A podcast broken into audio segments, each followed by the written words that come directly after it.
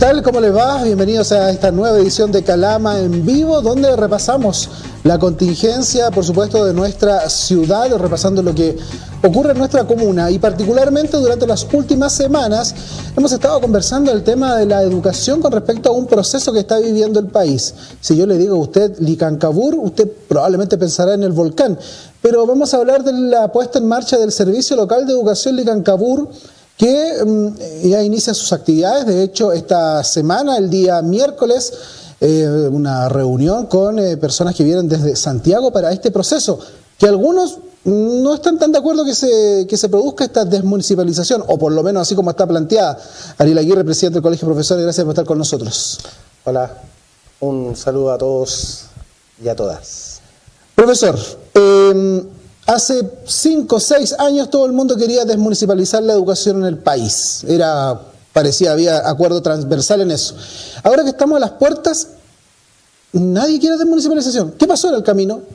O sea, como colegio de profesores nosotros venimos pidiendo la desmunicipalización no solamente hace cinco o seis años, sino es una demanda histórica del magisterio eh, dada todas las situaciones problemáticas que se dieron con la municipalización, por lo contrario, y esta suerte de, de, oficina de favores políticos que se convirtieron muchas municipalidades con respecto al, tema educacional.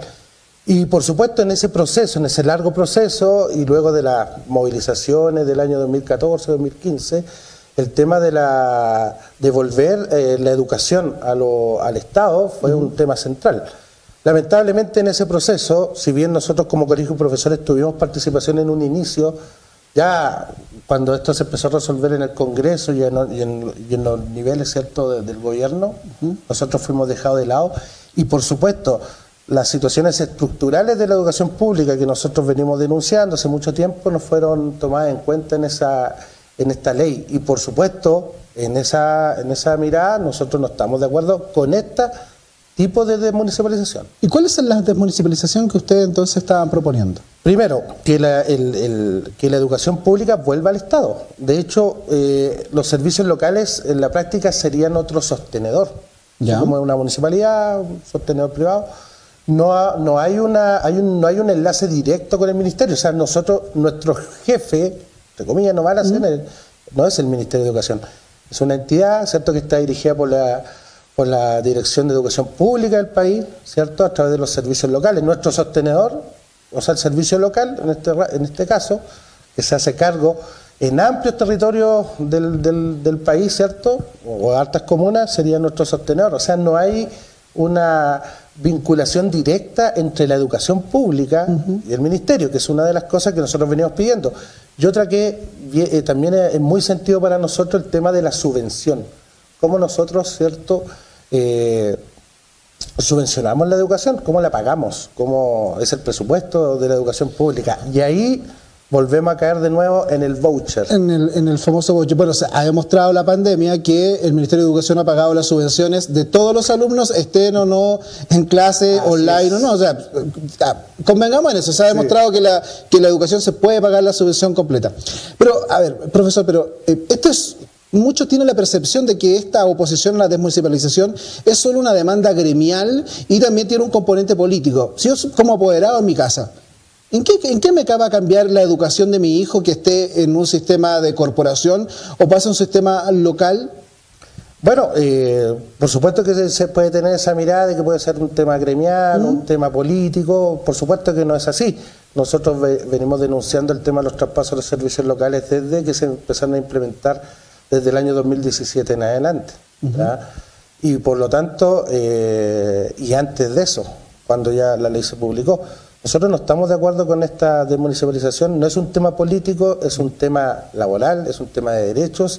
No solamente se ven afectados con estos traspasos eh, los profesores, sino un amplio espectro de trabajadores de la educación.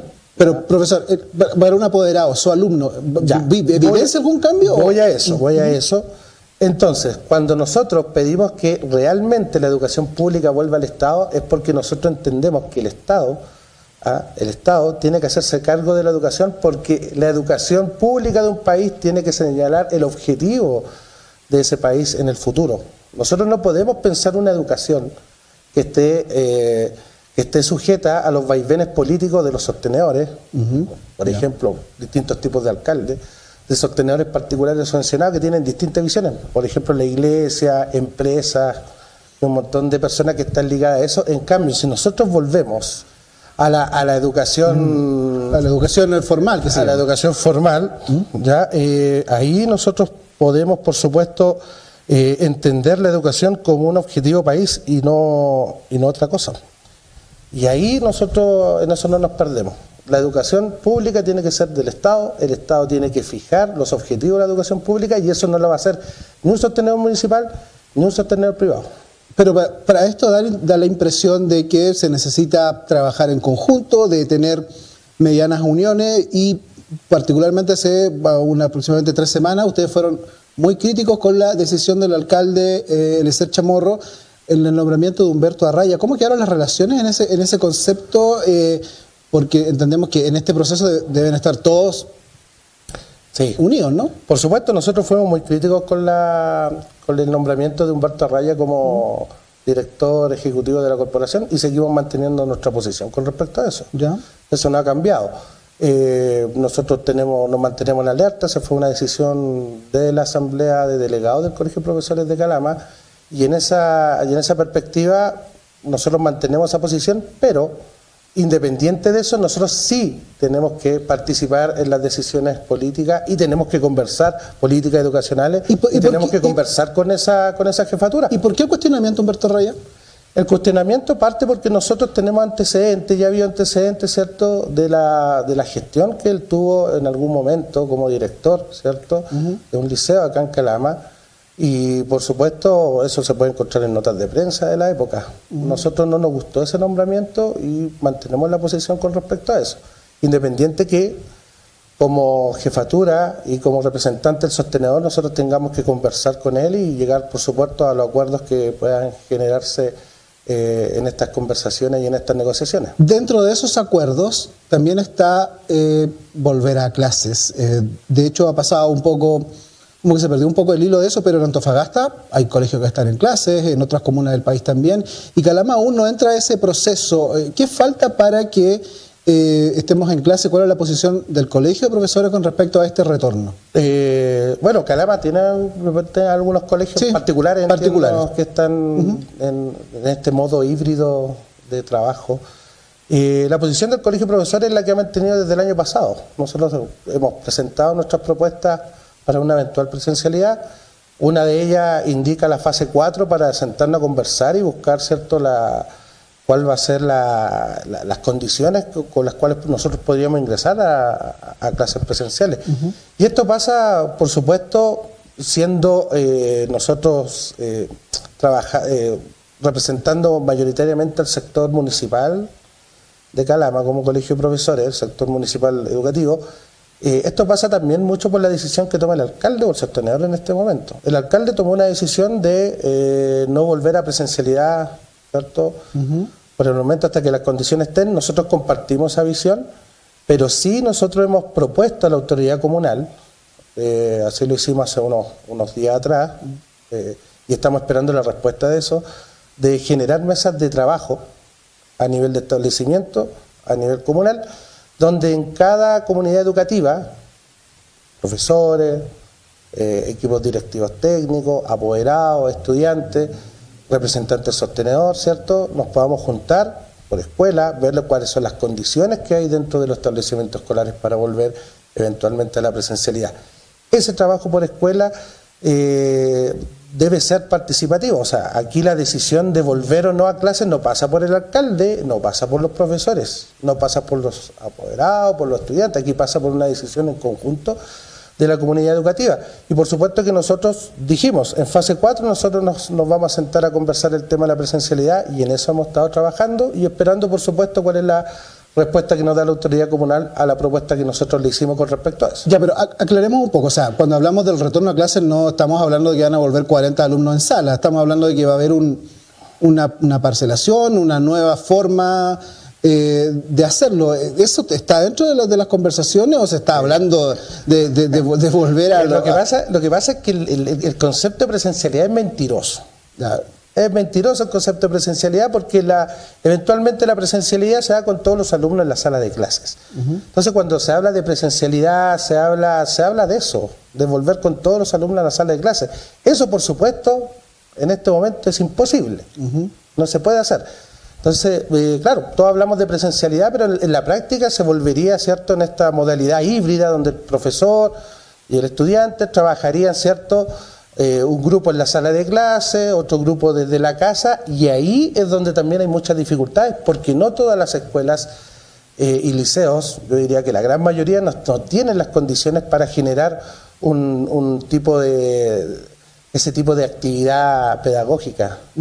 Aparte que nosotros como profesores ya tuvimos que eh, montarnos, ¿cierto?, con un sistema remoto que no conocíamos, donde no, no tuvimos los recursos suficientes para trabajar y ahora ingresar en otra modalidad híbrida, de la cual tampoco conocemos en la práctica cómo funciona, y con todo el antecedente de, los profesores que ya están trabajando en esta modalidad, que terminan muertos, que terminan súper cansados, que les da cierto a los colegas mucho más trabajo que incluso la modalidad remota, es un tema bien complejo. Y nosotros en ese aspecto no estamos de acuerdo con las modalidades híbridas tampoco. Y menos si no están las condiciones técnicas para esto. O sea, hay que preguntar cómo está el Internet en los establecimientos nomás, que sería como el punto de partida para implementar una, modalidad, una modalidad de ese tipo. Vamos a ver lo que va a ocurrir. De hecho, mm, es uno de los temas que vamos a continuar en, seguimiento, tanto en Calama Televisión como en nuestro eh, programa. Ariel Aguirre, presidente del Colegio de Profesores del Comunal Calama. Eh, gracias por estar esta noche con nosotros. Gracias a ustedes. Que estén muy bien. A ustedes, amigos televidentes, una pausa comercial y luego vamos a conversar con el concejal Cristian Flores Toledo, profesor, pero que hoy día renunció a su cargo en la Condes. ¿Por qué? Lo vamos a conocer después de una muy breve pausa comercial. No se muevan.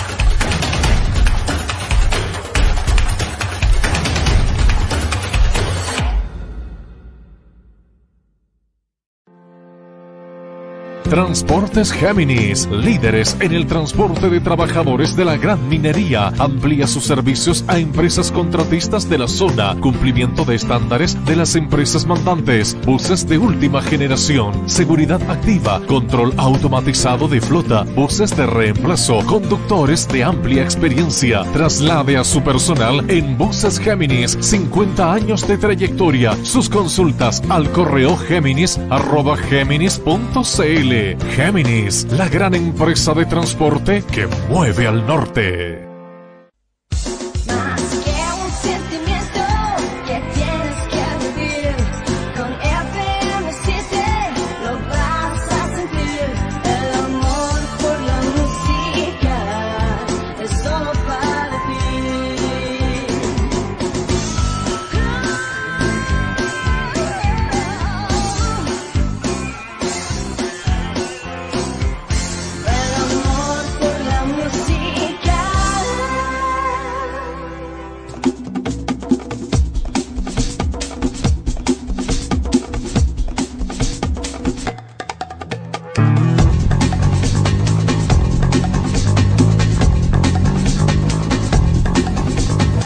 Ya estamos de vuelta junto a ustedes en esta edición de Calama en vivo. En el día de hoy conocimos una noticia de una situación que se venía desarrollando, por lo menos conversando. Lo que tengo entendido y con los abogados que conversamos es que no hay impedimento para que podamos continuar con nuestra labor en la docencia y al mismo tiempo ser concejales. Eso lo dijo don Cristian Flores Toledo el 6 de julio de este año, un mes después Hoy día anunció su renuncia al cargo que tiene la Corporación Municipal de Desarrollo Social como docente. Cristian, ¿cómo le va? Buenas noches. ¿Qué cambió en un mes? Bueno, varias cosas, varios escenarios cambiaron en un mes, varias decisiones, varias que, bueno, las condiciones no se han cambiado, pero apelamos al TER, al Tribunal Electoral, para ver cuál era la resolución, un pronunciamiento, el cual lo hizo el día de ayer, en el cual no, no señala explícitamente cuál es su, pronunciamiento, pero ante esa lógica eh, yo me veo la obligación de ser transparente con la comunidad, de renunciar, ¿verdad?, eh, al cargo de docente que llevo por ocho años, eh, en la cual también se ve una baja en mis remuneraciones en un 50%, no voy a tener cotizaciones, no voy a tener salud, pierdo un contrato indefinido. Eh, bueno, hasta el día de hoy tampoco me han pagado la dieta de concejal y tampoco el sueldo de profesor. Entonces, bajo ese escenario es lo que uno quiere en, la nueva política cambiar eh, que seamos transparentes. O sea, ahora yo me voy de Comdes eh, sin ningún peso, o sea, nada. O sea, eh, me voy con, No hubo espacio para negociar, nada, directo. directo, que es parte de la lógica que nosotros queremos instaurar en, este, en este municipio, que sea todo transparente, porque la gente, hay una desconfianza enorme. Bueno, contarle a nuestros amigos televidentes que esta, conversar con el, concejal Flores es bien interesante porque hay una interpretación que habla de que los funcionarios de las corporaciones o funcionarios municipales también manejan algún concepto de la ley, no pueden ser al mismo tiempo concejales porque algunos interpretan que existiría un conflicto de interés. Eh, ¿Por qué conversamos con el concejal Flores? Porque él ha decidido mantenerse como concejal, pero eh, renunciar a su trabajo, ¿no? como en la Corporación Municipal de Desarrollo Social. Y en esto están también otros dos concejales.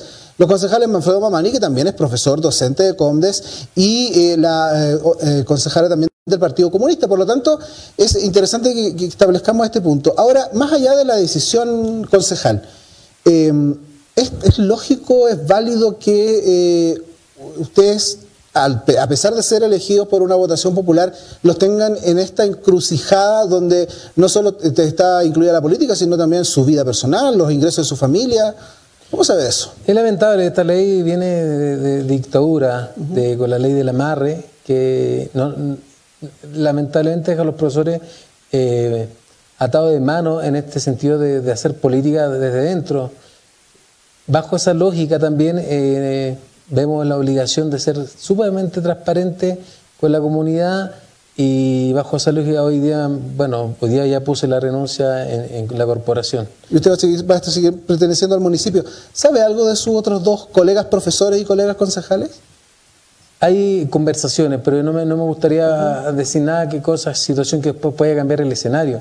Ahora, eh, también es muy lamentable porque recordemos que los recursos económicos que vienen, vienen del Estado, no vienen de la municipalidad como pago de patente, de, diferentes pagos que se, realizan en una municipalidad. Solo el, Estado destina los recursos a, las corporaciones y ellos sí nos pagan, diferente en otros municipios.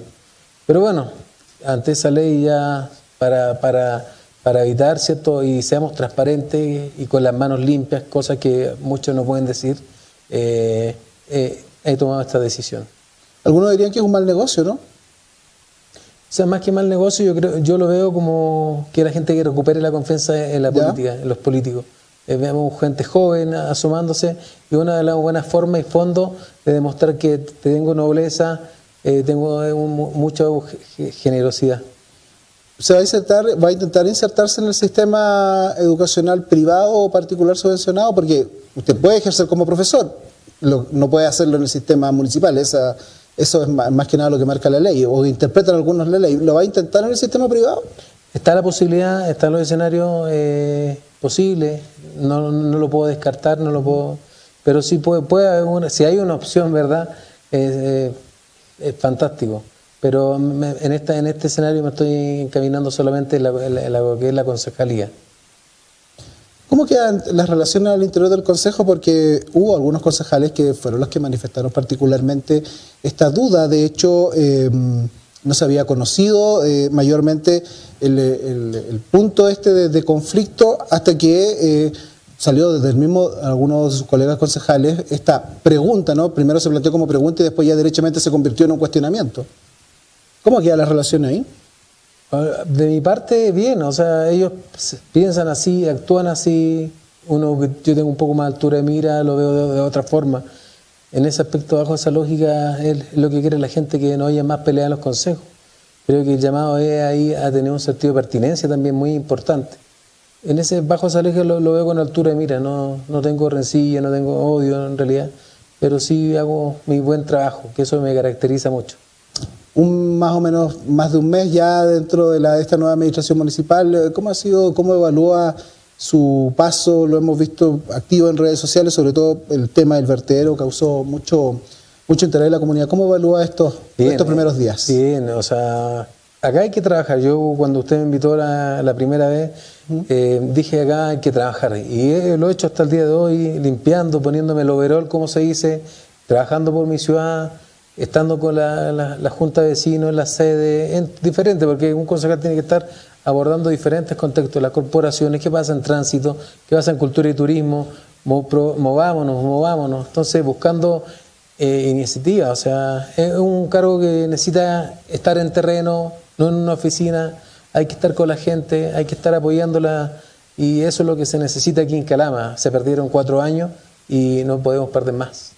En ese, en ese concepto, en este primer mes, usted, por supuesto, llegó al cargo con un diagnóstico, pero en estos días, ya más de 50 días en el cargo, Mm, ¿Qué ha podido eh, también conocer eh, de lo que está ocurriendo en la ciudad? Esto de mover los consejos municipales a los distintos sectores eh, de la ciudad, me imagino, entrega una, panorámica bastante distinta de lo que está pasando en Calama en este momento. Sí, una de las cosas que nosotros habíamos pedido también era que estar en terreno, escuchar a la gente en la ciudadanía, en las poblaciones, en las villas y que nos den su, su, opinión en, ese aspecto, porque ellos, tienen la decisión de decirnos, ¿sabe qué concejal? Esto se hace así, de, una u otra forma, pero escuchar, es lo que la gente necesita. Y en, este, en estos días, como señala usted, eh, es lo que quería la gente, que la escuchen, que la escuchen eh, para, para ver alguna decisión de cómo construimos nuestra ciudad. ¿Qué queremos? ¿Cómo se construye una ciudad en base a los colectivos, en base a los movimientos sociales?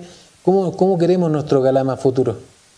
La semana pasada eh, se hizo una especie de lanzamiento o presentación, digámoslo así, en el Consejo Municipal y ustedes también como cuerpo concejal le apoyaron este, esta creación de este instituto o, empezar a hacer las consultas necesarias desde el ámbito estadístico y científico con respecto al cáncer, que em, hemos sabido, y lo dice así los resultados de después de la pandemia, que muchas personas dejaron de realizar sus controles de esta enfermedad y hay muchas personas que pudieran tenerlo y ni siquiera han sido detectados. Eh, ¿Cuál es más o menos el, lineamiento que tiene eh, el, Consejo Municipal con respecto a esta, a esta, mm, este problema ¿no? que afecta a una gran mayoría de, calameños? O sea, apoyar, o sea, en conjunto con el Movimiento Ciudadano que también está impulsando esta iniciativa y tener un centro oncológico acá en Calama es muy importante eh, el tema del cáncer. Y para ello nosotros estamos apoyando, bueno, yo como presidente eh, de la Comisión de Medio Ambiente, Desarrollo Urbano y también Transporte Público, es muy importante lo que se genere en relación a que nuestros ciudadanos tengamos un buen vivir.